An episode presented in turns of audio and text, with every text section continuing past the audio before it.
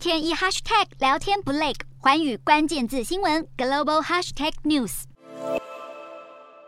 中国和南韩日前庆祝两国建交三十周年。确实，自从两国建交以来，双方相互往来的贸易量就增加了将近五十倍，让韩中变成紧密的经济伙伴。然而，今年这个三十周年纪念日却出现了不同的氛围，因为最初的合作关系，如今呢却变成了挑战关系。特别是在半导体和电池产业，南韩更是被夹在美中角力之间，陷入了前所未有的矛盾。加上美中贸易战以来，中国大力扶植本国产品，让南韩企业风光不再。根据数据显示，二零二一年中国半导体整体设备的国产化比率为百分之二十一，但是到今年上半年呢，已经成长到百分之三十二。而南韩在原物料的需求上，却开始对中国有更大幅度的依赖。光是今年上半期从中国采购的氢氧化锂，就比去年同期大增了四倍，让中国因此得以更有效地施展政治上的影响力。而南韩政府在外交上也只能尽可能的克制，对于美中对立局面越发紧张的情况下，更不敢直接发声表态，处境如履薄冰。可以听到南韩外交部长所发表的关键字是相互尊重、健康的双边关系，以及当面会晤习近平。